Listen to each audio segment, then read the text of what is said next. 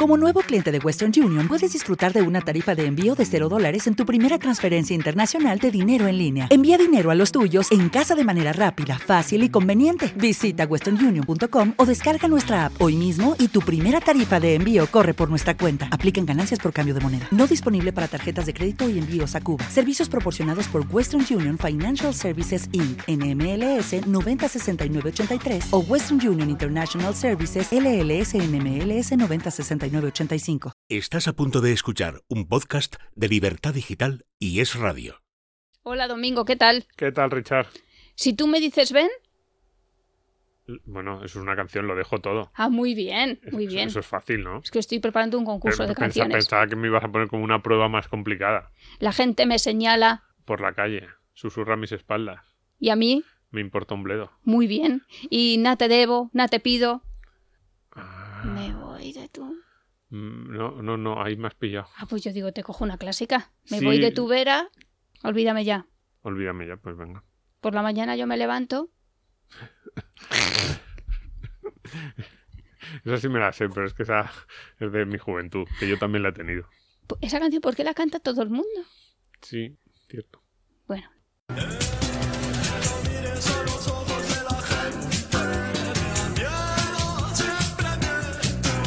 ¿Qué tal? ¿Cómo estáis? Bienvenidos a Economía para quedarte sin amigos. Imaginaos un trabajo en el que cada día tienes que venderte, presentar tus bondades, eficacia, fiabilidad, tu buen hacer, a alguien que tiene otro parecido a ti para el mismo trabajo. Esos trabajos en los que, como decía la canción, yo me levanto cada mañana. A ver, ¿qué consigo de la vida? El cliente es súper exigente, lo más seguro es que además te pague a posteriori y puede que no te vuelva a llamar. Un empleo en el que además ahora tienes tajo, pero quién sabe si mañana saldrá más. Esos trabajos en los que tienes que luchar cada euro que ganas, mantener a tus propios empleados y pagar al Estado para poder cobrar. Hablamos de los autónomos. Hablamos de los actores. Autónomos de derechas, conozco alguno.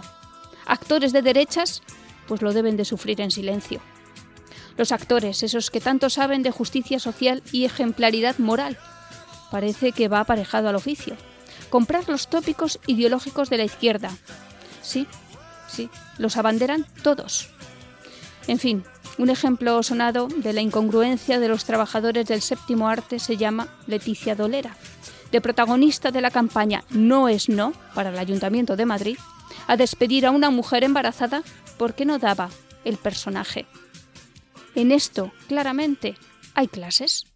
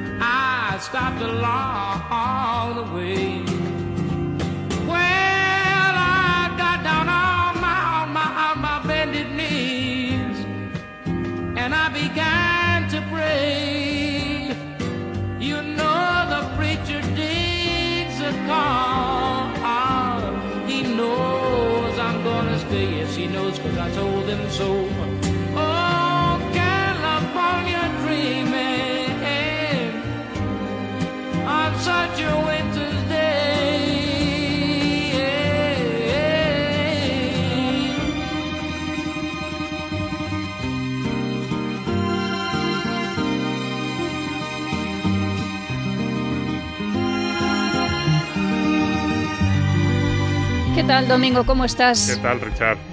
Pues yo muy contenta, fíjate. Por tener estos invitados, me apetecen un montón. Hoy debo estar yo generosa. simpática. en la misma piedra. Ya, es verdad. Vamos a Por hacer tercera un- vez. Vamos a hacer esto un clásico. Claro, es que nos van los Ya clásicos. van tres, tres años, así que esto ya es una costumbre. Crossover se llamaba, ¿no?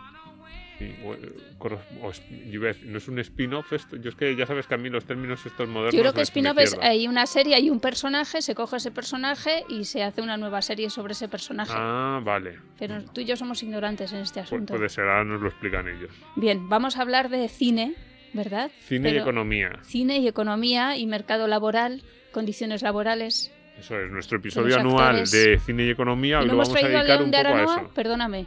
León de Aranoa es el que tenía que estar aquí. Eso sí es cierto que El podíamos buen haberle- patrón, los lunes al sol. Sí, sí, le podíamos haber traído, pero bueno, hemos decidido traer a, a nuestros expertos de cabecera. aquí Claro que en, sí. En el radio, en Libertad Digital, a par impar.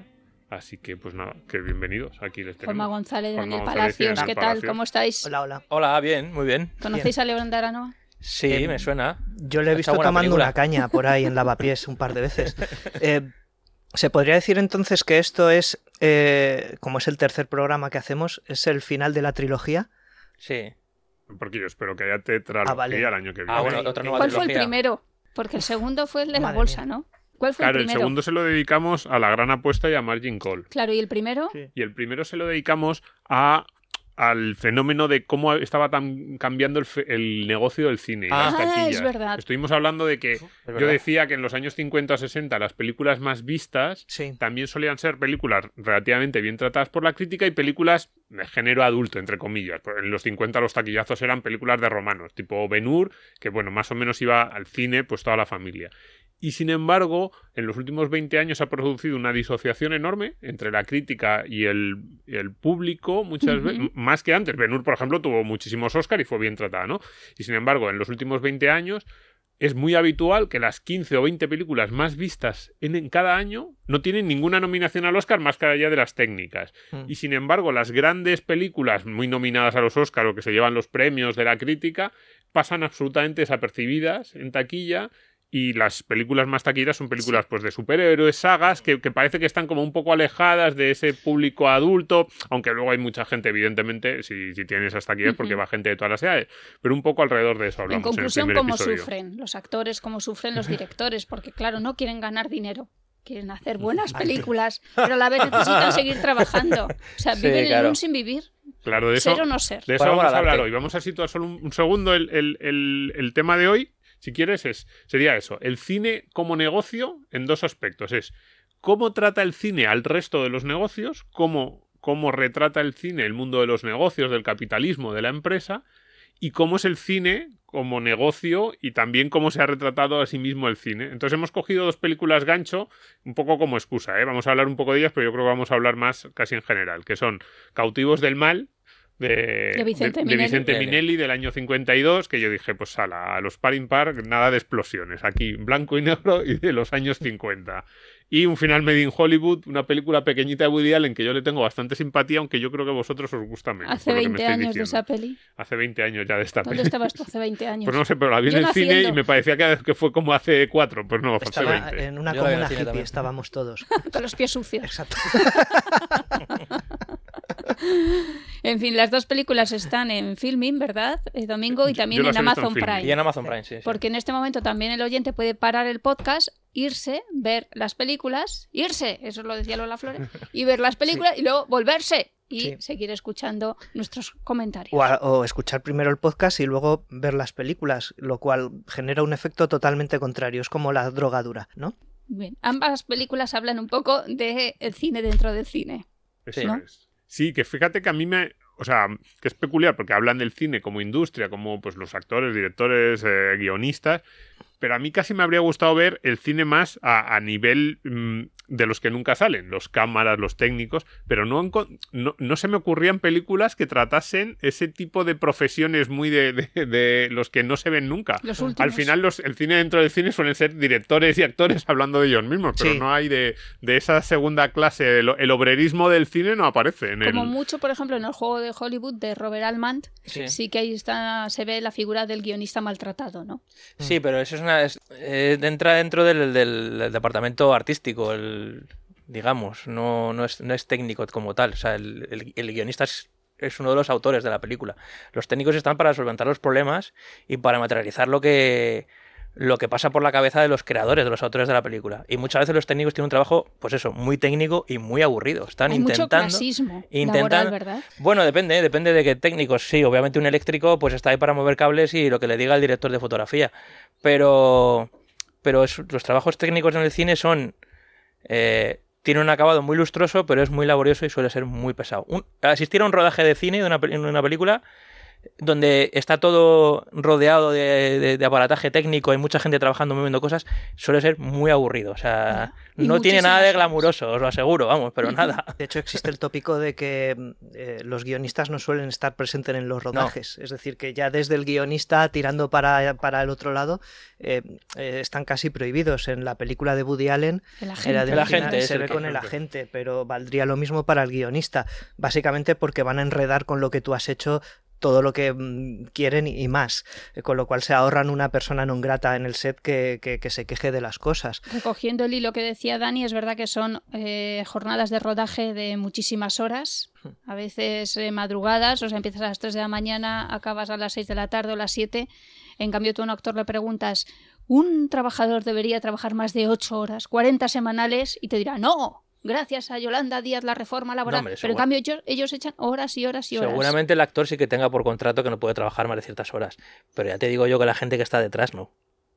La gente que está detrás, la gente que está moviendo cables, la gente que está peinando a última hora al actor, esa gente echa jornadas interminables. Esos son seguramente los últimos que se van a rodar, son los primeros que llegan y los últimos que se van. Y luego Y todos ellos- son contratos que no son indefinidos. No son indefinidos, por supuesto que no. Esos son contratos Madre de... mía, de- qué De disgustos. todas formas, los sindicatos allí sí que son una figura fuerte. Cuando en Hollywood un sindicato se va a la huelga, mm, Lost, por Se ejemplo, va. ¿te acuerdas? ¿Os Exactamente. Sí, pero ¿qué, qué sindicatos se van a la huelga? Es que esto Pues, es lo que me hace mucha gracia. Se van los sindicatos de 2000 actores, guionistas, directores. eh, ¿Los sindicatos de elécticos se va alguno a la huelga? eso es cierto. lo No que se va ninguno. Cogen a otros y ya está. No es ninguno porque tienen que seguir trabajando. O sea, no se puede permitir una huelga. Y los extras, por ejemplo. Los ex- en sindicato de extras. Sí, Hollywood. sí. Pero cuando digamos un digamos un, un guild, un sindicato de los de Hollywood eh, realmente decide que para, se para. De hecho es que eso llega a alterar eh, la sustancia artística de las propias películas que se ruedan como se puede en el año que hay un parón o no se pueden rodar directamente.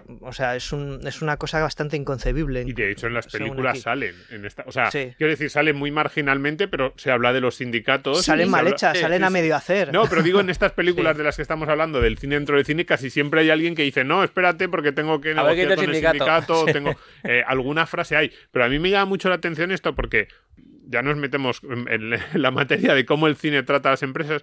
Cuando el cine eh, dibuja a las empresas, plantea al trabajador como una especie de hormiga dentro de un engranaje enorme. Por ejemplo, el ejemplo clásico es el apartamento, ¿no? Esa gran esplanada. Deshumanizado. eh, desu- un poco deshumanizado. Y sin embargo, cuando, pues eso, yo dije, venga, este tema pues puede ser interesante, vamos a buscar películas. Solo encontraba o solo se me ocurrían películas de dentro del cine en la que el protagonista es un director, es un actor, es un guionista, no aparecen películas, es decir, esa imagen deshumanizada de las hormiguitas de repente es como, claro, y vosotros, a los técnicos, a los iluminadores, al, eh, a todos estos, los tratáis igual, son el fondo de... Incluso cuando os metéis a, a retratar el cine dentro del cine, son simplemente los figurantes que aparecen por detrás de los que de Eh. aquellas personas de las que vosotros queréis hablar. Y voy a ir más allá. Cuando se pone el catering en los rodajes, hay dos catering. ¿Ah, sí? Yo eso no claro, sabía. uno para el actores, VIP director. y el no VIP. Claro, Sí. es que hay mucho Sí. clasismo. Ah. Dolera, Esto, esto es muy, esto es muy bueno. Y luego, y- No, no, claro, y, y dentro de los actores, o sea,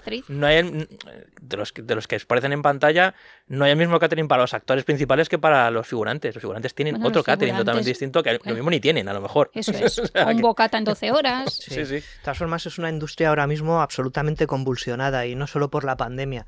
La pandemia es como un acelerante, pero eh, llevamos diciendo 10 años, ojito con lo digital, que viene lo digital, que lo digital lo va a cambiar todo. Lo digital ya lo ha cambiado todo y se ha visto ahora.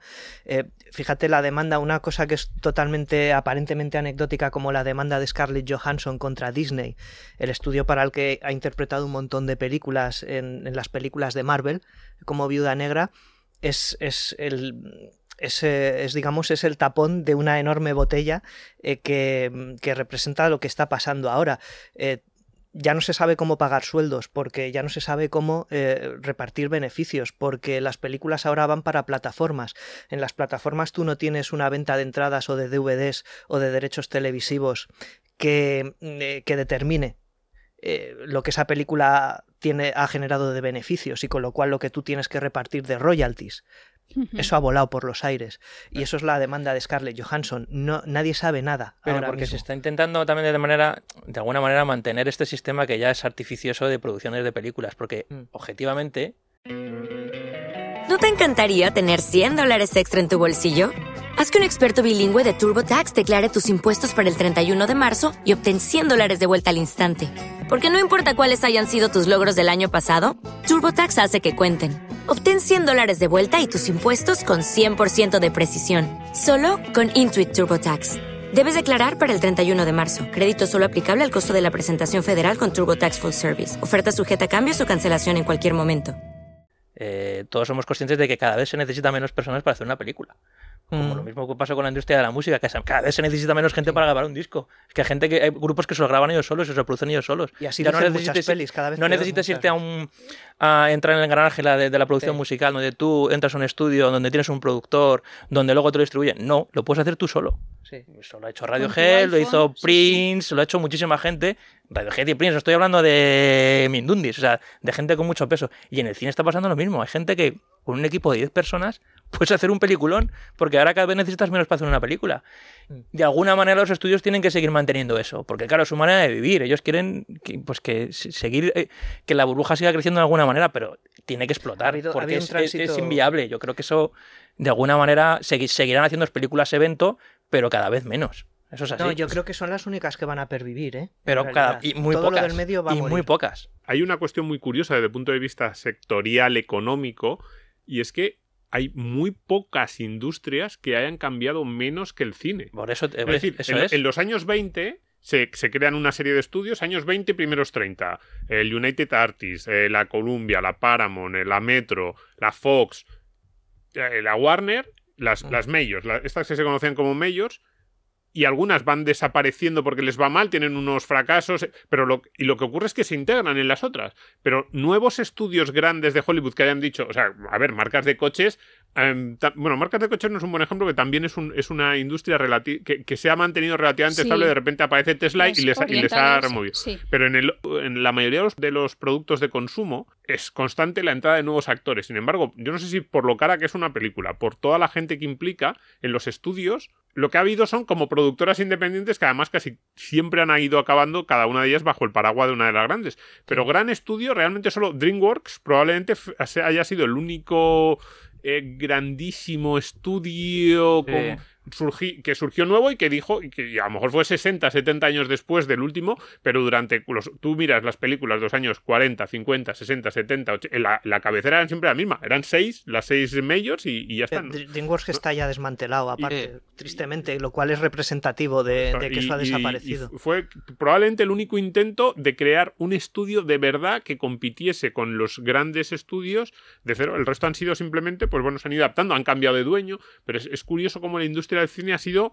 porque suena una industria novedosa, llena de gente que está pensando en iniciativas, eh, rompedores, pero no, no, los, esos autores nuevos lo que han hecho ha sido incorporarse dentro de lo que ya había, pero no ha habido eh, un reto ah, desde el punto de vista industrial, sectorial.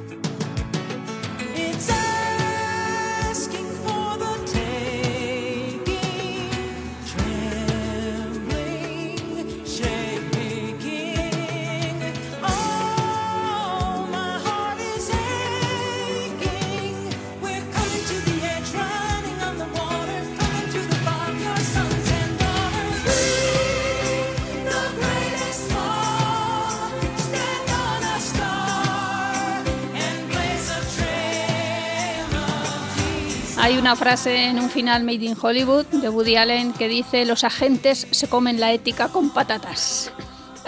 Hablemos de la ética. Sí, y hablemos de cómo el cine retrata el sector de los negocios y el capitalismo, que a mí es algo que me llama mucho la atención. Estábamos oyendo esta canción de Armas de Mujer.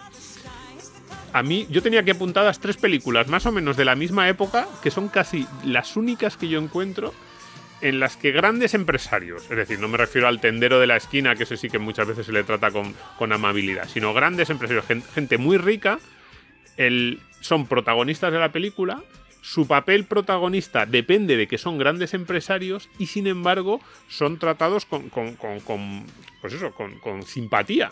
Y, se refleja que para ser un gran empresario y para ser rico normalmente hay que hacer las cosas pensando en los demás, lo que nosotros defendemos aquí en este podcast, eh, pensar en el cliente, qué es lo que puede necesitar. Y yo tenía armas de mujer, sobre todo el papel de Harrison Ford, un tiburón de las finanzas, pero no solo Harrison Ford, ¿eh? ese súper rico que aparece al final de la película y que le dice a Sigourney Weaver, o me explicas en 10 minutos cómo está esto, o deshacemos el trato, incluso aunque a mí me cueste dinero, porque no estoy dispuesto a hacer un trato contigo, es, es- es- es ese mismo reflejo de, eh, oye, somos ricos y precisamente por eso las- la palabra dada. Eh, tenía apuntada también Big de, de Tom Hanks, ese jefe dueño de la cadena en- de juguetes que precisamente lo que se retrata es este tío es un buen jefe y ha sabido poner en marcha una empresa de juguetes porque sabe, al- Mm. conoce al cliente y está preocupado de lo que los niños quieren jugar. Y tenía apuntado un poco Pretty Woman, sobre todo ese personaje el, el que es el contrario de Richard Gere, el, el dueño del astillero de barcos que se ve que está preocupado por sus empleados y luego al final Richard Gere va evolucionando hacia esa figura de, oye, yo lo que quiero es pues eso, tener una empresa con unos empleados, generar un negocio, hacer cosas, ¿no? Claro, y no me importa tener una novia prostituta. No me impo- Pero fíjate, son tres películas de la misma época. No sé si podemos sacar conclusiones. Sí. Finales de los años 80, Sí. principios 90, después de la época de Reagan, mucho crecimiento económico. No, no lo sé. Y no se También te po- olvide Bruce Wayne, por favor. Pero- Po- Podías meter en, esa terna también. Claro. meter en esa terna El secreto de mi éxito, de Herbert Ross con Michael J. Fox. Sí. sí, Que sí, es sí, parecido sí. que al final, aparte de su tío, que es- También de la misma época. Es, es, es, es- armas de mujer, pero con un chaval que sale, pero es la misma historia.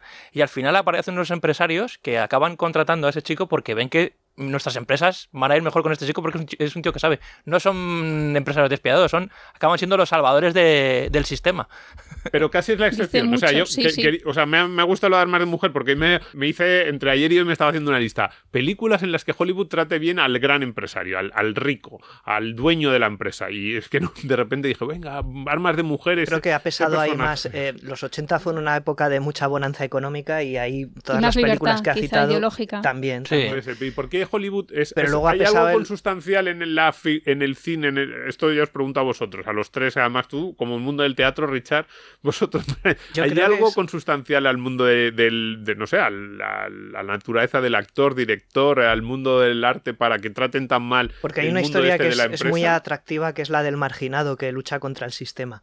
¿No? Y, y yo creo Sí. que ese esquema pesa mucho. Puedes culpar a Dumbo si quieres, ¿no? Ahí el- había un empresario maléfico en un circo que, que, que básicamente era el villano en la sombra de todo, ¿no? Porque maltrataba a todos los animales ahí encerrados. Yo creo que es un em, es una es un argumento muy dramático que es muy goloso.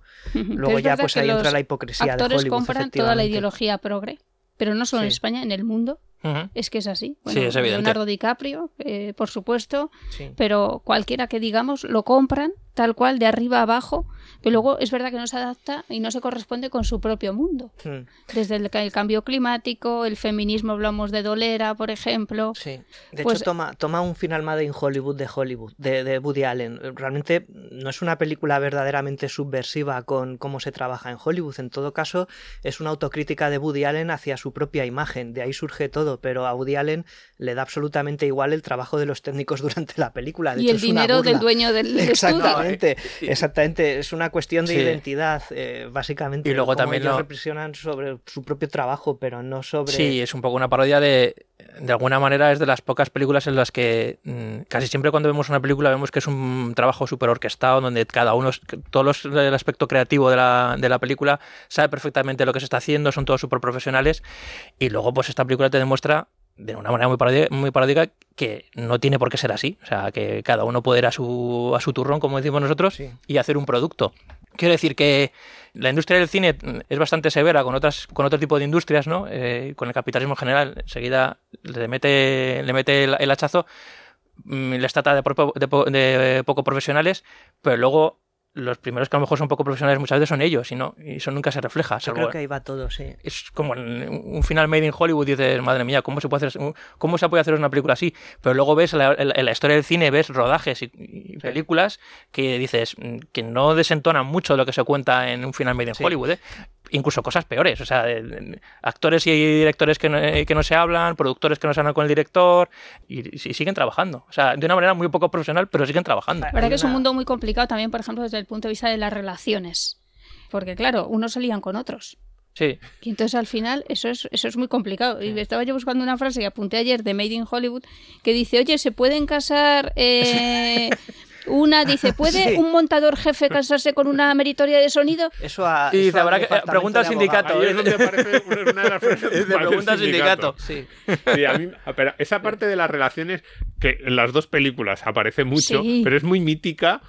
A mí me encanta la escena en la que llega Woody Allen, eh, eh, le sorprende su novia joven cuando está entrando y él no quiere que su novia joven sepa que está ciego y entonces le dice, vamos a decirle que tú y yo se- eh, volvemos a estar liados, le dice a Tía Leoni y entonces la otra empieza, pero sigo en la película, Sigo en la ¿verdad? película, Sigo- ¿no? sigo en la película, me parece buenísimo la película. porque es como, a ver, un momento, aquí lo importante es lo importante y que se... Claro, pero cuidado, esto a nosotros nos hace gracia, pero imaginemos cómo retrataría Hollywood un negocio, el, el que sea, el, el- el negocio de, pues, Todos del automóvil. con todos. Claro, decíamos Sí, sí. antes, el negocio del automóvil, si fuese más o menos, si estuviese más o menos generalizado, admitido y todos supiéramos que en el negocio del automóvil, para ir alcanzando determinadas posiciones, para ser director de ventas, para ser eh, responsable de marketing o para ser la jefa de comunicación, te tienes que ir acostando con el consejo de administración y sin embargo eso en, en las películas aparece de forma natural. O sea, Sí. que los actrices y los, act- y los Sí, directores... circunstancias de la Claro, vida. es Y da- como, ah, bueno, y, y da- nos hace hasta gracia. y da lugar a chascarrillo Sí, y encima Sí, te sí. ríes. sí, en sí. esta peli se habla de Harvey Weinstein.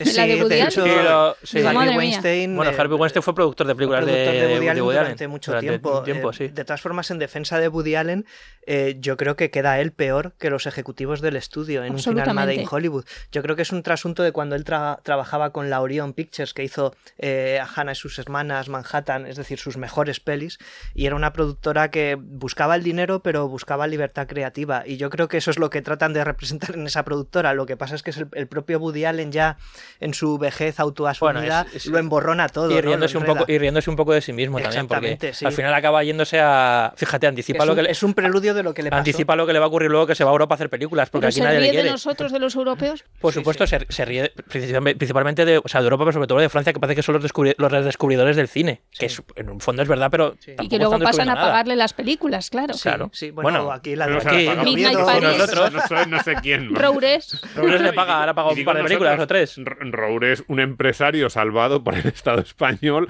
acá, acá, hombre, con unas ayudas brutales de todo tipo, legislativas entre otras cosas, para permitirle que la sexta. eh, claro, es que eh, recordemos de dónde viene la sexta de la licencia de Canal Plus. ¿no?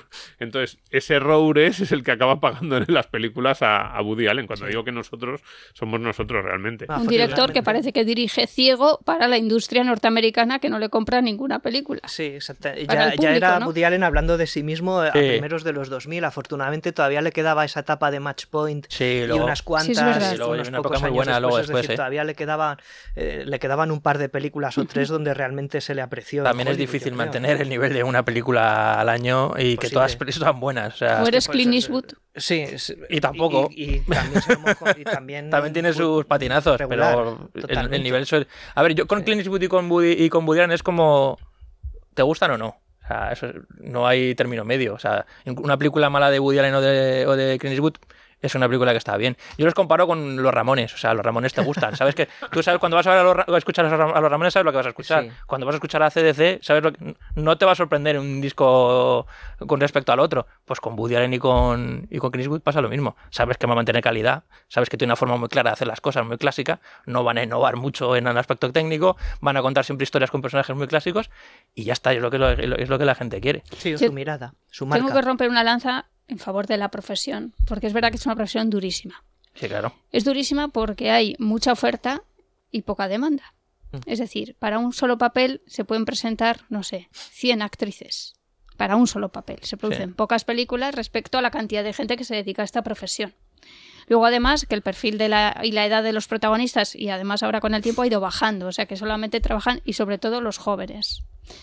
Para mm, papeles femeninos también hay menos, bastantes menos que masculinos, por lo menos que tengan jundia. En los guiones es verdad que son menos, son menos atractivos. Sí, tradicionalmente sí. Y yo creo que todo eso deberíamos intentar darles un poquito de amor desde aquí. Pero está, está cambiando, gracias a Dios. En, en ci- en ciertos. mm, Quiero decir, hay muchas actrices que han hecho mucho dinero y pueden haber hecho como hizo Rosanna, eh, Rosanna Arquette, fue la que hizo el documental de Buscando a Debra Winger, que se lamentaba de por qué las mujeres de Hollywood a partir de los 40 años no trabajaban.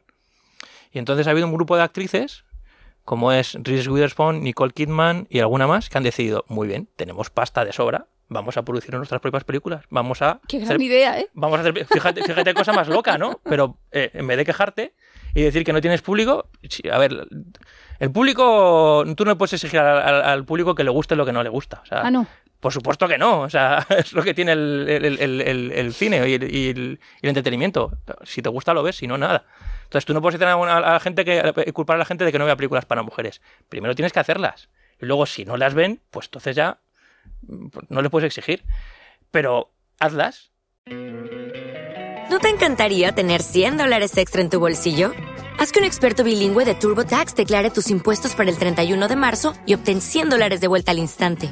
Porque no importa cuáles hayan sido tus logros del año pasado, TurboTax hace que cuenten. Obtén 100 dólares de vuelta y tus impuestos con 100% de precisión, solo con Intuit TurboTax. Debes declarar para el 31 de marzo. Crédito solo aplicable al costo de la presentación federal con TurboTax Full Service. Oferta sujeta a cambios o cancelación en cualquier momento. Puedes hacerlas, tienes dinero para hacerlas, no se las encargues a otro, hazlas tú. Escribe los guiones, coge el productor, un director, tú pones el dinero y encima sales tú, eh, te das tu trabajo a ti misma. Así es. I'm singing in the rain, just singing in the rain. What a glorious feeling, I'm happy again. I'm laughing at clouds so dark up above. And the sun's in my heart, and I'm ready for love. Let the stormy clouds chase everyone from the place. Come on with the rain, I've a smile on my face. I walk down the lane with a happy refrain, just singing, singing in the rain, dancing in the rain. Yeah, yeah, yeah.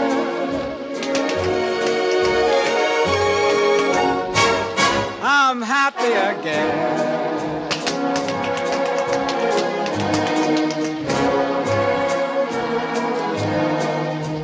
Singing and dancing in the rain.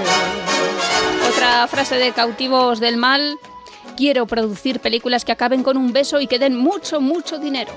Sí, porque en, en la- en las dos películas aparece ese, ese punto de el, el productor que lo que quiere es ganar dinero frente al artista que está empeñado en no, pero vamos a hacer algo, algo mucho mejor. Que es que no se tienen por qué pegar los dos conceptos. No, no se tienen por qué pegar, Vamos. pero siempre es- en, en casi todas las películas sobre el interior de Hollywood existen esos dos personajes. El personaje que plantea, eh, mm, esto es un negocio, tenemos que sacar dinero, y el personaje que lo que quiere es, no, no, pero somos artistas y tenemos que sacar la mejor película posible, cueste lo que cueste, aunque haya que hacer un decorado. De hecho, en las dos películas de las que tenemos hoy, eh, hay, hay una escena, por lo menos, de discusión sobre el decorado. En Cautivos del Mal están con una maqueta y dice, no, pero es que Hay esto que cuesta no sé qué. construir, Y sí. en la de Woody Allen, que es más gracioso, es cuando están ahí en Central Park y el tío dice, hay que reconstruir con un lago. Central Park. Sí, hay que hacer un lago. El Empire "Pero ¿cómo State, solamente los 20 No, solo, primeros solo pisos. 30 pisos.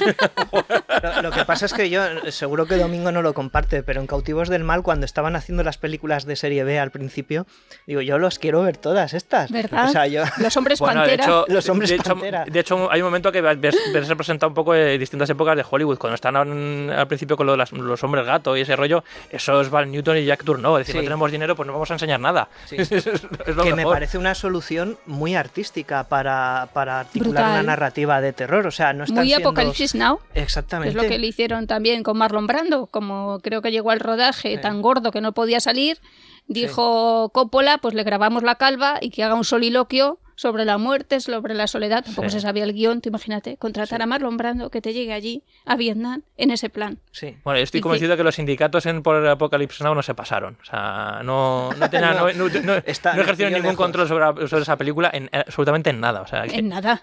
claro. Porque hubo, ¿qué, qué actor estuvo luego ingresado un mes en un hospital? Bueno, Martin Sheen casi Martin palma. Sheen después del monólogo Keitel, ese. Harvey claro. Keitel se piró porque dijo, ¿dónde, ¿qué es esto? Que estamos rodando en Filipinas, aquí la gente que se muere de, de, de- de enfermedades que, que- que pensábamos que estaban extinguidas ya. La verdad que yo les entiendo, porque es que es verdad que cuando tú ves algo claro, bueno, Dani también es como de la rama artística, ves algo claro, ¿verdad? En tu obra y en el arte, es que te da igual las horas que eches. Claro, además es como es un arte Da colaborativo, igual no es que co- se lleven tus aviones hacia Vendán y luego los vuelvan a traer. Claro, no- no- es un arte colaborativo, Es que decir, está un montón de gente trabajando para la visión de una sola persona. No es Sí, como un es escultor que se grandísimo. pone el solo y lo hace el solo, un pintor. No, aquí es uno trabajando con 100 personas que están pendientes de lo que tú decidas. Y De- ese gran esfuerzo no compensa las tres horas de peli, pero sí la compensa. y, y- y además, mm, que por supuesto, constantemente estás cuestionado, claro, porque mucha gente que dice, no sabe lo que está haciendo Eso este tío. Hasta el final, final. Sí. No sabe- nadie sabe lo que está haciendo Por este tío. básicamente le dejan hacer la película a Woody Allen en, la pe- en- en un final Made in Hollywood, ¿no? Si en Hollywood realmente nadie sabe lo que pasa ni lo Sí. que ocurre. Es todo cuestión de Y suerte que el al director final. se niegue a enseñar el copión. Eso es muy fuerte también, ¿eh? Sí. Que tú pones no sé cuánta pasta y no puedas ver cuál es el resultado o el primer resultado de tu inversión, ¿eh? Sí, O sea, claro. es un estatus. Eh, sí, la que sí. tienen los Por directores eso le, conceden un estatus que no tiene él, evidentemente, como creador. que no ¿eh? tiene, Y lo no pagan tiene la mayoría de los directores de Sí. Hollywood, que mm, todos están en el rodaje y a partir de ahí ni siquiera están en la sala de montaje. O sea, al final ahí, ponen a otro y no tiene ninguna decisión sobre lo que ha, sobre lo que ha rodado. Sí. Bueno, es que claro, al final si es un producto, tú eres un engranaje más de, de la cadena de, de ese Yo creo que producto. la suerte juega un, un- un papel vital en que una película esté bien. Sí. Eh, Sí. Que encajen las que- piezas. Que, salga bien. eh, Como Sí. cuando tú haces las cosas, más o menos sabes cómo hacerlas, pero hay veces que, amigo, no te salen bien. Sí. Y hay que romper una lanza por toda la gente que pone pasta. Por ejemplo, ¿tú pondrías pasta por una película de David Lynch? Claro. Pues hay gente que la pone. Es Sí, claro. alucinante. A ver, a mí me gusta, a mí el cine que me gusta, yo siempre lo he dicho, a mí no me gustan mucho los directores gen- genialoides, a mí me gusta el cine artesanal. Que claro, alguien dirá, pero si me dices los Pues directores para eso que más- están los grandes di- estudios. claro, los directores que más me gustan, pues los John Ford, Howard Hawks de la, de la vida. Dices, llamas artesanos, pero esos son genios. Y yo te digo, pero en realidad no. O sea, yo son directores que además el relato que se hace de su trabajo es un relato muy de, muy de industria. No, Es es, decir, es- es se de oficio, dice- es de oficio. Claro, pero es- se, es se dice que Howard Hawks estaba ahí en su despacho y entonces llegaba el, el alto ejecutivo y le decía que vamos a hacer una de, de, de Egipto. Y, pero ¿Cómo que? Pero si no tenemos, sí, no, que le vamos a dar la vuelta a los decorados que teníamos la semana pasada para la del oeste, pintamos ahí un poco no sé qué, tenemos a esta chica que le Eso hemos es hecho un contrato por cinco sí. años y tiene que ser protagonista, así que ya sabes, le pones ahí una corona y es la emperatriz. Y dice, ¿pero qué dice? Que sí, mañana. Y ahí. funciona. Y funciona. Y el tío decía, y el guionista, no, está ahí ya, lleva 12 horas metiéndose para hacer Sí. un guion nuevo, para la- lo tiene que tener en 72 horas. Fábrica de churros. Y, y salía. Y, Fábrica de sueños la fábrica de churros. ge- se- se- salían genialidades. O sea, Sí. quiero decir que yo cuando digo que me gustan John Ford o Howard Hawks, no, da la sensación de que no se metían mucho en esas exigencias de, no, yo soy un artista, es que tengo una visión de... de-". No, no, se- era, no, esto es una industria y, y así salían cosas muy, muy interesantes. Pero alguien tenía que confiar en ellos, en algo que no estaba ni rodado ni hecho. Sí, Solo los estaba medio escrito. productores, eh, Yo- cuidado, el, el- el papel de los grandes productores, que es quizás aquí el que, el que es luego. Douglas, es debían ser tipos bastante sin escrúpulos. Y de los eh, que se ríen en todas las galas de los Globos de Oro y de los Oscars. Sí, Pero pero, que eran al los que sacaban que sacan, sí. eh, que el producto salga, salga como sale. Eh, Yo creo que hay, hay una regla que supongo que todos los guionistas o artistas eh, les dicen es escribe o, o- o habla de lo que conoces, ¿no? Y yo creo que al final y esto se relaciona con lo que decía Domingo antes de por qué todos los banqueros o todos los que tienen el dinero acaban siendo representados como malos en las películas. Yo creo que al final un guionista escribe de lo que conoce que es Hollywood y todas las películas de alguna manera acaban siendo metáforas industriales de la lucha de ese guionista contra el sistema, contra sacar su eh, obra adelante, su idea adelante y que no te la pervientan y que no te la toquen, se ven cautivos del mal, cómo se fabrica una película, ese proceso. Entonces al final cuando eh, la civilización lleva a la selva y se llevan a Tarzán, lo percibes como una agresión porque el guionista siempre es Tarzán. No sé si me explico, ¿no? Sí, es muy guay. Yo creo que si vives, el otro día lo hablamos, te decía yo, si vives en un entorno Sí. que es tan capitalismo, o sea, si a mí me dijeras, dime un sector que ejemplifique esa caricatura del capitalismo salvaje que a veces sale en las películas, te diría Hollywood. Pues Sí, es la- Hollywood. la propia O sea, de Hollywood, no hay sí, sin ningún ninguna duda. tan duro con sus trabajadores, tan exig- lo que decíamos antes, tan exigente con los horarios es Hollywood. O sea, si los guionistas de Hollywood que escriben sobre las condiciones en la gran empresa supieran cuáles son los beneficios laborales que da el IBEX 35, lo fliparían. O sea, quiero decir, a, a la gran mayoría de los trabajadores que trabajan en las empresas del IBEX 35, hombre, no te digo a los recién llegados a los becarios, pero a los trabajadores de nivel medio, medio alto, a ver, todos tenemos amigos que trabajan en esas empresas y tienen unas condiciones laborales en cuanto a vacaciones, bajas, ahora, por ejemplo, opciones para trabajar desde casa que en el mundo del cine a mí me da la sensación de que serían, eso sí que sería ciencia ficción, dirían, ¿cómo? O sea, y sin embargo ellos retratan a esas grandes empresas, digo aquí digo 35 en Estados Unidos, vamos, las condiciones laborales de las que disfrutan en muchas de las grandes empresas norteamericanas son increíbles. Y voy a ir un poco más lejos. ¿Cuál es la única industria en la que se permite actualmente trabajar a un niño 12 horas? También. El O a, un, trabajo o a un- infantil. o a un señor de 90 años. Sí.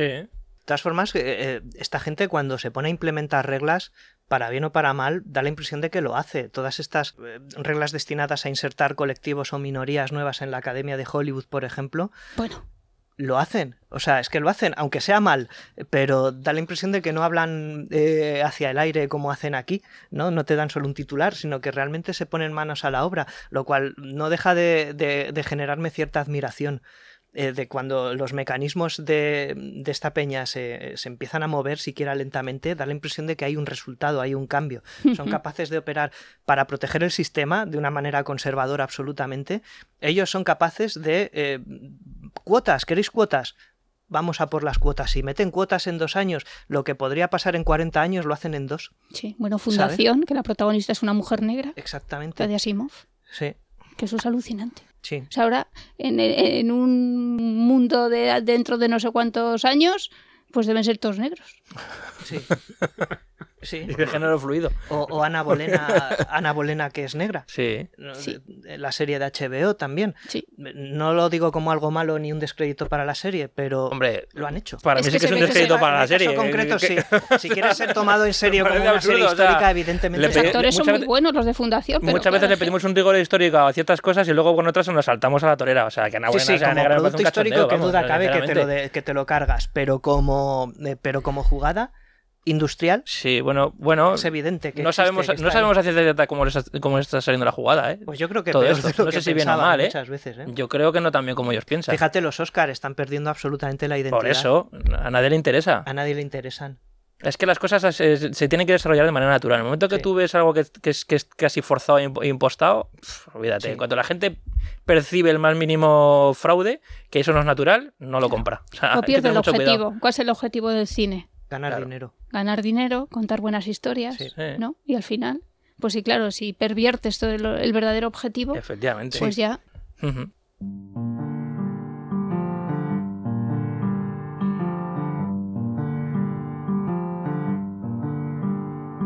City of stars, are you shining just for me? City of stars, there's so much that I can't see. Who knows?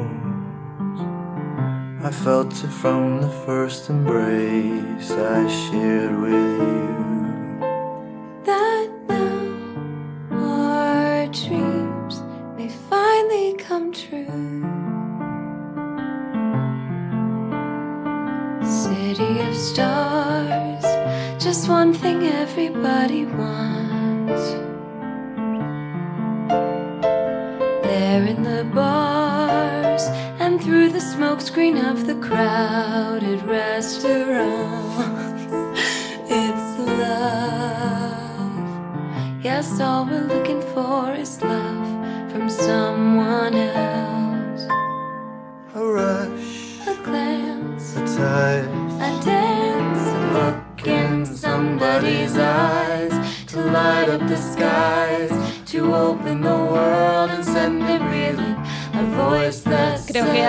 Unanimidad en la mesa respecto a La La Land.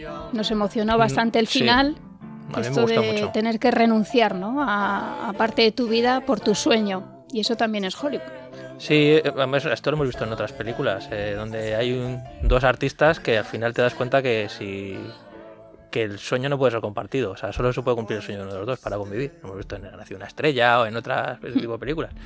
Y, y este final, que todo el mundo dice que es triste, me parece un final más redondo y, y- y al final me parece un final feliz. Es que en realidad casi Y diría, que, camareros, ese es el tem- actores. es- casi diría que ese es el tema de cautivos del mal. Quiero decir, cautivos del mal, el tema es que cada uno de ellos, para llegar a ser una estrella, tiene. El director menos, quizás sea el, el más. eh, pero sobre todo Lana Turner y el guionista, básicamente mm, mm, lo que llega a la conclusión es: no, no, es que si quería ser una actriz, una estrella, pues mm, Kirk Douglas lo que le viene a decir, no, pues en la escena de- del enfado de cuando él está con la otra, no sé qué, es, no, es que tú y yo no podemos estar juntos, te he hecho una estrella, pero no puedo, no puedo ser dependiente de ti, porque yo tengo que hacer películas y, Bueno, y al guionista, y al guionista que lo que hace Kirk Douglas mujer- es ponerse en ese papel por encima como una especie de dios y dice, es que como yo quiero que seas el mejor guionista de Hollywood, no puedo permitir que sigas casado, que tengas un matrimonio feliz y, casi, se lo- eh, o sea, casi lo que viene a hacer es eh, eh, romper el matrimonio para que el tipo sea buen Al final es un, es un poco también un poco el cautivos del mal es un poco al final también un Fausto. O sea, a nadie les obliga a estar allí.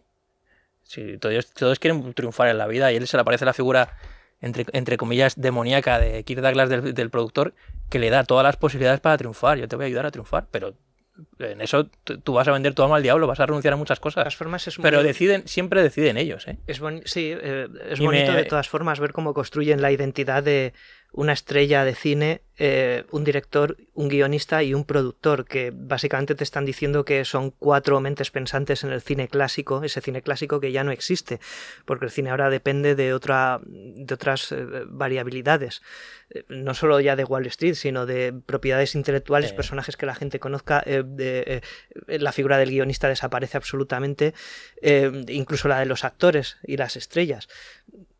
Se echa de menos. Eh, dices, Jolín, si intentabas hacer una crítica, eh, en realidad ahora mismo, ya 40, 50, 60 años después, eh, realmente te hace pensar que algo se ha perdido con el cine clásico. ¿Conocéis algún actor que sea miembro de ATA, del Sindicato de Autónomos? No. Porque ahí es donde tendrían que estar, ¿no? Las Pues la manifestaciones sí. con ATA. Pero ahí, por ejemplo, una cosa que, que decía Ani que es muy interesante y es, bueno, lo, lo- lo insinuábamos antes, la diferencia que hay entre también cómo se ve desde el cine, ya no digo la empresa, sino el trabajo de los demás y cómo se ve el suyo. Lo decías tú antes con lo del niño y yo decía lo del abuelo. Es decir, todos hemos visto a, a actores manifestándose por eh, una reforma laboral, manifestándose junto a los sindicatos, el primero de mayo. Es verdad, son muy reivindicativos. Madre- madre Y, por mía. ejemplo, a ver, aquí en España ha habido una polémica, más que con los actores, sobre todo se ha traducido con los novelistas y también músicos, por el tema del derecho de eh, cobro de los derechos de autor. Sí. Porque el- la ley decía. Si tú estás cobrando una pensión pública, no puedes tener ingresos eh, de tu actividad profesional. Y entonces eh, los, los escritores y los músicos dijeron, oiga, pero más o menos al final el argumento era algo del tipo, a mí no me trate como si fuera un trabajador normal, que Sí, es sí. un poco lo que se intuye detrás de muchas de esas manifestaciones, porque tú ves a un actor de 80 años diciendo, yo estoy aquí con los sindicatos porque esta gente lo que quiere es tener explotados a los obreros hasta los 70 años. Y dices, oiga, usted tiene una función mañana a las 10 de la noche en el teatro con 80 años. Sí. Y entonces te mira con cara de, oye, no, me metas, Pero- pero yo no no me- soy- claro, no me metas a mí en esa chusma, yo soy, yo soy especial, yo soy un artista. Y dices, pero Eh. ¿por qué ellos se creen con esa... Es Lola la- Herrera, yo tenía que apuntar la, la doctrina dolera, ¿no? La doctrina dolera es haz lo que digo y no lo que hago, porque yo para mí quiero unas reglas en lo que hace referencia a mi trabajo y a los que trabajan conmigo, pero para todos los demás eh, sectores de actividad económica quiero que haya otras reglas completamente diferentes a los que yo me aplico a mí Sí, mismo. y, y- y- y denuncias la, la crudeza del mercado laboral, la voracidad y muchas cosas cuando no hay industria más voraz que la industria del cine. O sea, es, es- claro, es evidente. Y sí, es verdad. O sea, ellos, un actor, porque hay muchos actores que se, que efectivamente, además hay actores de teatro que tienen funciones todos los días, tienen unos horarios- y, y tampoco ganan mucho dinero. Te No, creas tú no, que los no, actores de, incluso actores importantes que estás viendo ahí en, en- en teatros importantes en, en la Gran Vía, que tampoco, tampoco están ganando mucha, mucha pasta. Esos pueden reivindicar lo que les da la gana porque yo creo que se lo, los tres se lo merecen. Pero los actores que van encarando en un rodaje con otro, que a lo mejor tienen entre medias un mes de vacaciones, que preparan la película a última hora, que tienen unos eh, horarios cerrados, un plan de rodaje eh, cerrado de tres meses o dos meses, que ese tío, o sea, ¿con qué, con, qué, ¿con qué valor moral se puede presentar delante de cualquier ministerio a Es que, decir por nada? ejemplo, en el teatro hay muchos actores, por ejemplo, Concha Velasco, ¿no? Que se ha jugado durante su vida su dinero en representar, por ejemplo, Hello Dolly. Sí. Y entonces se arruinan. Entonces, ¿cómo, cómo no están en el lado que tienen que estar? Que Claro. es en el del autónomo, en el del trabajador en que el se del juega su dinero, en Pero el es que del empresario. Fíjate que incluso esos actores que dice Dani, que son, son actores que a lo mejor no tienen muy buenas condiciones laborales, por no hablar de los técnicos que sostienen esa producción Bueno, teatral. eso, eso- Bueno. eso es pero, pero cuidado, si y, y que luego reivindican, si tú les si tú les dijeras, estás aquí en una manifestación del primero de mayo con los sindicatos reivindicando los derechos de los trabajadores, muy bien, porque tú estás concernido, ¿no? Te miraría y te diría, no, no, No. o sea, si yo no me siento, yo no soy un explotado, yo si yo tengo una función en el teatro, hombre, pero cobras, como dice Dani, tampoco cobras mucho en esa función y trabajas todos los días ocho horas, y te miraría con cara de muy marciano si tú le dijeras que él también es un trabajador explotado, porque tienen, es, o sea, los dos criterios son a la hora de protestar y a la hora de Claro. considerarse. De hecho, muchos por detrás te protestan, por ejemplo, que las subvenciones siempre se las lleva, vamos a poner Almodóvar. Los mismos. sí. Lo mismo. Yo, yo, por ejemplo, yo, yo me acuerdo de, un, de- yo creo, no, creo no, era Antonio Banderas explicando cómo que cuando se él juega el su dinero. Sí, Sí, pero ahora que es muy rico. Pero yo iba a contar la anécdota explicando cuando llegó a Madrid y trabajó gratis en las primeras películas de extra y era como que iba conociendo gente, en, en, pues yo me intuyo que en la noche madrileña o similar, o, o que empezó a hacer trabajos de meritorio y que básicamente lo que venía a decir él en, sus, eh, en esa entrevista en la que contaba sus inicios era que sus inicios fueron meses y meses de mm, Que son sordidos. meritorio, es que, que sabemos lo que es meritorio, es trabajar gratis y a ver si ta- a ver si haces gracia. Y si eso lo traslada, o sea, si supiéramos que Telefónica tiene a los chavales que llegan con 20 o 22 años, 4 o 5 años allí, mm, trabajando gratis horas y horas, se montaría un escándalo Sí, brutal. sí, sí, y sin embargo, lo hacen las productoras de cine, oye, que no, aquí no pasa nada. Este, no, hombre, porque es un chaval que, se- que quieres, que su sueño es ser actor. Y digo, pero bueno, aquí que, ¿esto qué es? ¿Por qué? Claro, es otro nivel, es verdad. Es como otro nivel y entonces ya puede, se puede hacer lo que sea en nombre del arte, ¿no? Mm. Eh, claro, me iba a meter en un terreno fa- eh, farragoso porque hace, Entra, no, hace mucho, no hace mucho. Estu- Yo, estuve- yo había apuntado aquí periodismo. Otra, Bueno, eso es- otra- eso- sí, esa es otra, esa es eso otra. se aplica. Pero, Pero bueno, métete en tu terreno. Luego hay, farragoso. mucha, hay mucho, mucho, dentro, mucho dentro de la industria del cine que no sé hasta qué punto, o sea, cómo cobran esa gente. ¿Cómo está regulado? ¿Cómo cobran? ¿Cómo tributan? ¿Cómo declaran? Eso es muy importante porque además tú tributas muy yo pocos muy, años. yo no tengo yo muy claro eso. O sea, yo creo que mucho, en serio, aprovechando que es dinero público, hay mucho dinero negro haces a la dos hora de películas, cobrar has mucha gente pagadores, cine. ¿no? Habrá dinero en negro y luego es verdad que creo que estás dentro de la categoría de toreros, artistas. Sí. Y ellos, hay actores sí que han denunciado pues lo, la cantidad de dinero que tributan, que es verdad que sus años eh, de trabajo son más cortos, que sus contratos son indefinidos y por poco tiempo, pero tampoco ha sido una lucha de decir No. nos unimos. Con- no, con- no, no, eh, no, no, Con los no. autónomos, Esto con los que se quede un poco diluido ahí para yo Sí. y- llevándome la pasta íntegra sin ningún problema. Y luego, pero eso sí, luego, pf, luego hablarán de los impuestos, son los primeros que tienen los impuestos en la boca, porque claro, queremos hospitales, queremos. Yo veo, yo he visto actores hablando de eso y digo, pero, pero tío, Bueno. ¿cómo tienes tan poca vergüenza? Y Manol Arias y... Sí, sí. Yo no, lo había- no, pero fíjate, más allá de los casos que se han conocido, porque los casos que se han conocido son de los actores que cobran mucho, es como los futbolistas que cobran mucho. Al final esos es fácil seguirlos, porque, a ver, a Manuel Arias lo pagaba Televisión Española, se Sí. sabía de dónde venía el dinero. Pero lo que dice Dani, yo no lo tenía apuntado en el guion, pero que no intuyo que tampoco es el sector en el que más facturas No de es todo nada- exactamente nada y más transparente. transparencia No es en, nada en los transparente. gastos, en los Yo ingresos. estuve en un rodaje hace que no. Estuve en un rodaje hace unos meses. sí. Os vais a meter vosotros más en líos que Estuve en un rodaje, que en un yo, rodaje uno- hace unos que- meses grabando una- una- un, una- reportaje que hacemos aquí y me acuerdo perfectamente que había de repente una, una, una persona del equipo técnico, era un tío muy importante, no voy a decir el nombre, que era como un ayudante de dirección, alguien, alguien muy importante dentro de esos rodajes de esa película, que dijo, no quiero que me grabes. Y entonces un- uno con muy mala idea me dirá, "Ah, seguramente que es porque ni siquiera está, eh, eh, no quiere que le, que, le que, que sepan que está trabajando porque no quieren que sepa que está, que está, que está cobrando.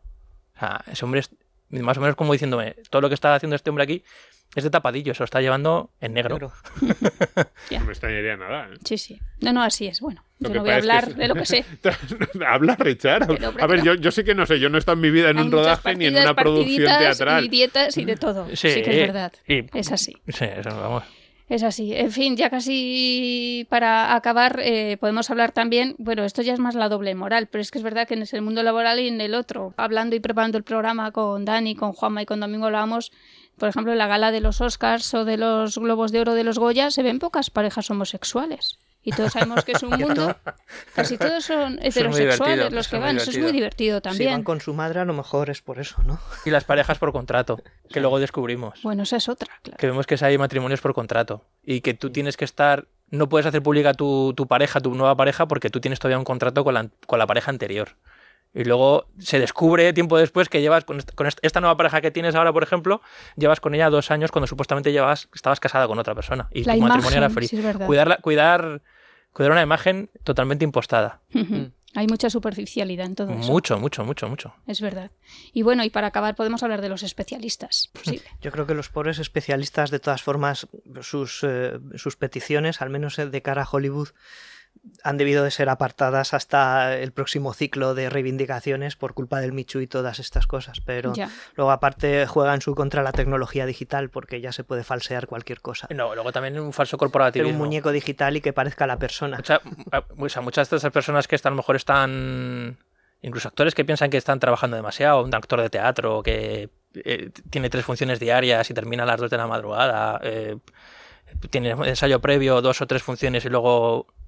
Y gana en mil eurista, que eso ocurre. Hombre, Ese hombre jamás se va a quejar porque se le, se le acaba su trabajo. O sea, eso es, es así, o sea, es, lamentable, pero es así. De eso va cómo está el patio. la sí. primera parte de un final Made in Hollywood. Todo el personaje del chino va de eso. Hmm. Porque dice, le dice Woody Allen, a ver a quién metes de... eh, tenemos que tener un aliado dentro del, del- del set de rodaje, pero no puede ser nadie del mundo del cine porque si alguien se entera de que alguien del mundo del cine me ha estado ayudando a un director ciego, nunca más, dice, además lo dicen así, trabajar. nunca más va a volver a Sí, trabajar en. Hollywood. Así. Y entonces por eso fichan al chino, que es un estudiante de, eh, de Harvard, de, dicen de empresariales o no sé qué, y que entonces puede, él sí puede ser el aliado de Woody Allen, porque como no es del mundo del cine, Claro. no quedará absolutamente No quedará marcado. Es que no quedará marcado para el Realmente resto de los su vida. sindicatos tienen su peso ahí. De hecho, es que hay premios de los sindicatos que se consideran prolegómenos a los Oscars. Se Sí. están dando ahora mismo. El premio del sindicato de directores, que ha acertado 16 de cada 18 en los últimos años. Eh, el premio del sindicato de actores, el premio. O sea, realmente hay una regulación, da la impresión de que hay una organización. Y luego indi- que puede ser lo- todo lo hipócrita y todo lo violable que tú quieras. No sé cómo mantendrán allí las apariencias, pero realmente existe, o sea, hasta el punto de dar premios. Y luego los ¿no? sindicatos que son estancos, que no Sí. eh, eh, que combaten el intrusismo en algo como el arte, sí. lo en la- toda la parte artística del cine. O sea, Sí. Jorge Javier no haría teatro. no, no, no solo eso, sino me refiero, referido al cine, pues eso por Paz supuesto. Padilla. Pero como es, como es eh, Jorge Javier no pasa nada, pero cuando de repente un director decide ser director de fotografía de su película y, Ah, bueno. y no le Es dejan. verdad, y tiene que hacerlo con seudónimo. Y tiene que hacerlo con seudónimo. Es O, editor ¿eh? de su película. Es, joder, un director de cine se, se sobreentiende que tiene que saber editar una película o tiene en su cabeza estructurada como... Y no le dejan. Y tiene que hacerlo casi de tapadillo utilizando otro nombre. Es que tú imagínate Porque si- no editar tu película. Porque se arriesga a que haya una denuncia del sindicato de editores o de, de directores de fotografía o de lo que sea. Sí. O sea, hay nombres de directores que sabes que son efectivamente el director de fotografía de su propia película o Sí. que editan también y que tienen un seudónimo que utilizan para todas las ocasiones, ¿no? El tal Roderick de los hermanos Roderick Coen, James, sí. eh, Peter Hyams Lo más también. grande es que todo el mundo lo sabe. Exactamente, Todo el mundo lo sí, sabe. en esas situaciones todo el mundo lo Pero sabe. es, ¿qué es cuestión de, ¿Cuáles de- no? de no firmar. muy Woody Allen es cuestión todo. de no Sí. firmar. Sí, sí, de no, fir- de no poner la firma en tal. Nosotros podemos trabajo. hacer la pizarra con seudónimo, porque estamos copando demasiado el mercado. Sí, si te sale mal, dices la pizarra de Alan Smithy. Alan Smithy, Eh, como el, si no te gusta el vídeo que has hecho. los directores, el director cuando es un dire- cuando el director no reconoce su obra y tiene que poner el Alan Smithy. Justo. Sí, sí. En fin, que nos vamos.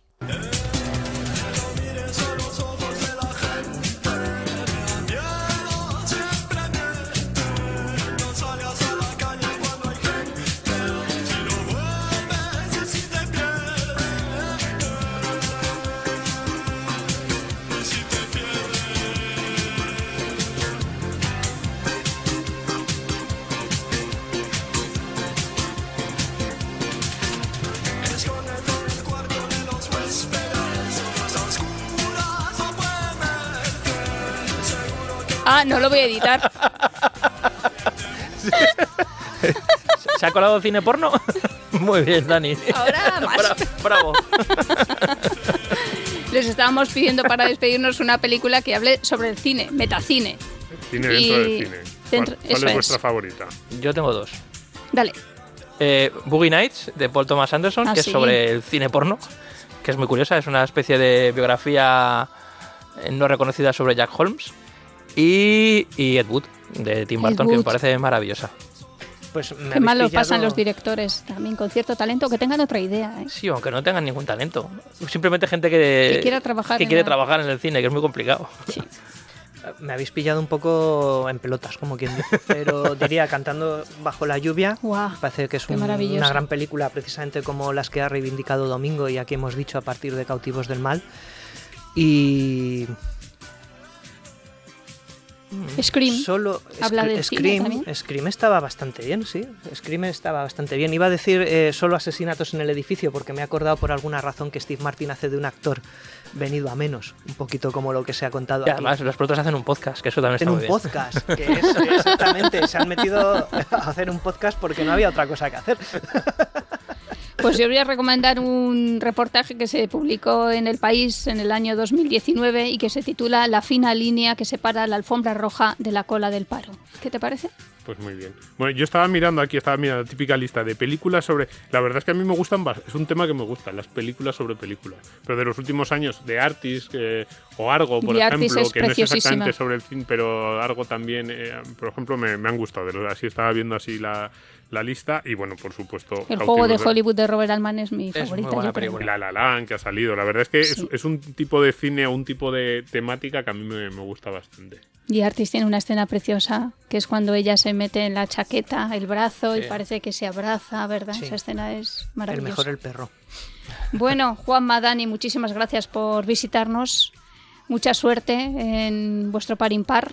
Creo que os han hecho unas figuritas monísimas. Sí, Los unos fanes. funcos, los nuestros fans locos de Telegram. Sí, sí. Somos muñecos articulados. Sí. No producidos en serie, lamentablemente, pero todo se andará. Tenemos mucha suerte con los grupos de Telegram, ¿verdad, Domingo? Muchísima. Estamos- Les mandamos un abrazo contento. muy El, grande. el vuestro está desatadísimo, que estoy metido y lleváis ya casi 500 ahí en Casi Telegram. 500, es Nos increíble. ganando, ¿no? Grupo de Sí, no, Telegram. pero con diferencia. Sí. Nos gané por mucho, sí, sí, sí. Sí. Mira. Pues Bueno. sí, muchísimas gracias a, a todos y, y nada, a los que estén en nuestro grupo, no solo en nuestro Es que grupo, compartimos- los que escuchen el podcast que, que se apunten el de par impar y los de par impar que se apunten economía. Claro que sí. En esta mesa reina el amor. Exactamente. Eso es como Nosotros Hollywood. no, somos, no somos como las divas de Hollywood que se pelean por sus papeles. Pero Eva al desnudo, qué hay- gran película Oh, qué también, buena, ¿eh? Esa, esa me gusta. Me parece que esa no es sobre cine, ¿eh? Es Esa teatro, pero también es teatro. verdad sobre las ver, meritorias. si, si metemos teatro, esa es mi favorita de, de el backstage, por así decirlo. Bueno, y que de Es mi función favorita también la podría, ¿eh? Esa es muy buena. Pues lo dicho, que muchas gracias a Dani y a Juanma por la visita. Domingo nos vemos muy pronto. Nos vemos. Cuando vuelvas de tu gran viaje, se va a hacer un gran viaje. Ahora que nadie viaja, Domingo se va de Con viaje. lo mucho que yo odio viajar y lo más que odio los aviones. Pero sí, no, el, el- por lo menos el plan es bastante bueno. Eso es cierto. Qué se va a recordar Narnia entero. Pues lo dicho, que muchas gracias y un abrazo enorme. A repartir. Escucha este y otros programas cuando y donde quieras a través de los podcasts de Libertad Digital y Es Radio. Instala nuestra aplicación para iOS o Android. Entra en nuestra web Es Radio FM o búscanos en iVoox, Apple Podcast o Spotify.